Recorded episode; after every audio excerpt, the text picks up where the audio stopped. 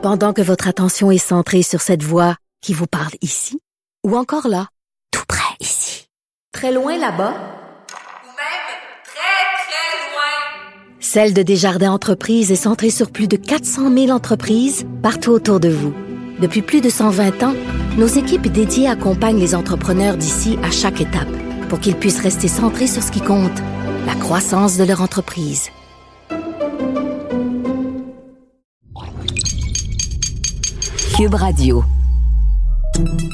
Salut, c'est Charles Tran avec l'équipe dans 5 minutes. On s'intéresse aux sciences, à l'histoire et à l'actualité. Aujourd'hui, on parle de contenants et de bouteilles, plus précisément de contenants de boissons gazeuses, de jus d'eau, des contenants à usage unique et de leur impact sur l'environnement. On est bien sûr de plus en plus conscient de l'impact de notre usage du plastique dans l'environnement. On a tellement entendu parler et vu les bouteilles d'eau en plastique qui se retrouvent partout dans la nature, dans les océans. C'est devenu gênant pour la trace qu'on va laisser aux générations futures. L'industrie des boissons tente euh, d'innover en remplaçant le plastique par d'autres types de matériaux. Mais sont-ils meilleurs? Et d'ailleurs, euh, entre la canette, la bouteille de plastique ou celle en verre pour un usage unique, lesquels sont les pires, lesquels sont les moins pires d'un point de vue environnemental? Voici Véronique Morin. On pourrait supposer que les bouteilles en plastique sont l'option la moins écologique. Mais est-ce vraiment le cas? Pour le savoir, des chercheurs de l'Université de Southampton en Angleterre ont comparé cinq types différents de contenants à boissons. Ils les ont testés selon une série de critères incluant la façon dont chacun contribue au changement climatique et à la pollution que chacun produit pendant leur fabrication, leur utilisation et une fois devenus des déchets. Bref, selon les principes de l'analyse du cycle de vie. Leurs résultats ont été publiés récemment dans le Multidisciplinary Journal for Waste Resources and Residues, qui est aussi connu sous le nom de Detritus Journal. Les voici donc classés du pire au meilleur. En cinquième place, le pire contenant, les bouteilles en verre. Cela peut paraître surprenant, mais selon les chercheurs, le verre demande plus de ressources et d'énergie à produire. La fabrication du verre exige l'extraction de matières premières telles que le sable de silice et la dolomite qui dégagent une pollution qui, lorsqu'elle est inhalée, peut provoquer la silicose pulmonaire. Les températures élevées sont également nécessaires pour faire fondre ces matériaux, un processus alimenté par des combustibles fossiles, sans oublier que pendant sa production, le verre lui-même libère du dioxyde de carbone. L'analyse a révélé que la production de bouteilles en verre utilisait le plus de ressources naturelles en raison de la quantité de matériaux requis. Une bouteille en verre d'un litre peut peser jusqu'à 800 grammes, alors qu'une bouteille en plastique similaire pèse environ 40 grammes. Ce poids supplémentaire signifie que les véhicules qui transportent les bouteilles en verre consomment plus de combustible fossile pour fournir la même quantité de liquide. Pour ces raisons, les bouteilles en verre à usage unique contribuent environ 95% plus au réchauffement climatique que les canettes en aluminium. Ça exclut évidemment les gourdes en verre, par exemple, que l'on peut utiliser plusieurs fois. Quatrième position, les bouteilles en verre recyclées. Si le verre est le pire, alors les bouteilles en verre 100% recyclées sont sûrement bien meilleures, non? Mais malheureusement non. Il est vrai qu'une partie de l'énergie est économisée dans le recyclage, plutôt que dans l'extraction et le traitement et le transport des matières premières, mais le recyclage du verre consomme encore beaucoup d'énergie en raison des températures élevées nécessaires pour le faire fondre. Plus d'énergie signifie plus d'émissions de gaz à effet de serre et pendant le processus, le verre peut à nouveau libérer du dioxyde de carbone. Au Québec, le taux de recyclage du verre récupéré est de 45% Dossier hautement sensible, on en convient, mais idéalement, il faudrait arriver à améliorer ce taux pour que la production de bouteilles en verre soit autosuffisante uniquement à partir du recyclage.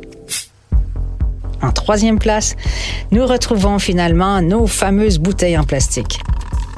Le plastique a des qualités idéales pour contenir des boissons. Il est solide, résistant aux produits chimiques, il est léger, ce qui signifie qu'une plus grande quantité peut être transportée, créant moins d'émissions de gaz à effet de serre.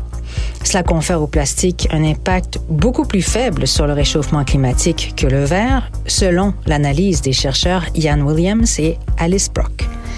Mais les effets des déchets plastiques et du microplastique dans le monde sont bien documentés. Le verre et l'aluminium ne se décomposent pas en microparticules nocives comme le fait le plastique. Le recyclage du plastique nécessite moins d'énergie en raison des températures plus basses nécessaires à la fusion de la matière première.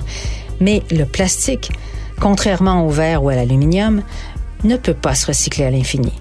À chaque recyclage, les chaînes de molécules qui composent les plastiques sont raccourcies. Alors à un moment donné, tout plastique atteint un point où il ne peut plus être recyclé et devient destiné au dépotoir, l'incinération ou à l'environnement. En deuxième place, les canettes en aluminium. Elles contribueraient moins au réchauffement climatique que le verre et le plastique parce que leur fabrication consomme moins d'énergie et de ressources. Les canettes sont plus légères que le verre et ne sont pas fabriquées à partir de combustibles fossiles comme le plastique. On explique aussi que la création de verre et de plastique nécessite plus d'électricité et génère donc plus d'émanations de dioxyde de soufre en moyenne, une des principales causes des pluies acides. La fabrication du verre et du plastique et l'extraction des matériaux pour les fabriquer, en particulier le carbonate de sodium pour la production de verre, libère également plus de phosphate dans l'environnement, une pollution qui se retrouve dans les rivières et les mers côtières et qui affecte l'oxygène dans l'eau. Mais l'aluminium a ses propres impacts environnementaux. Sa fabrication nécessite le raffinage du minerai de bauxite et l'extraction de la bauxite peut polluer l'eau dans les pays où elle s'approvisionne, notamment en Australie, la Malaisie et l'Inde. Les rivières et les sédiments contaminés par des matériaux lourds menacent la santé des populations et de la faune à proximité de ces mines. Finalement, en première place, les canettes en aluminium recyclé. L'aluminium recyclé serait le moins dommageable pour l'environnement. L'aluminium peut être recyclé à l'infini ou presque sans changer de propriété. Le recyclage d'une canette en aluminium permet d'économiser 95% de l'énergie utilisée pour fabriquer une nouvelle canette et aucun nouveau matériau n'est nécessaire. Cela dit, il n'y a rien de parfait. Tous ces contenants ont un impact environnemental. La meilleure option serait d'éliminer complètement les emballages à usage unique et d'introduire un système de réutilisation des contenants.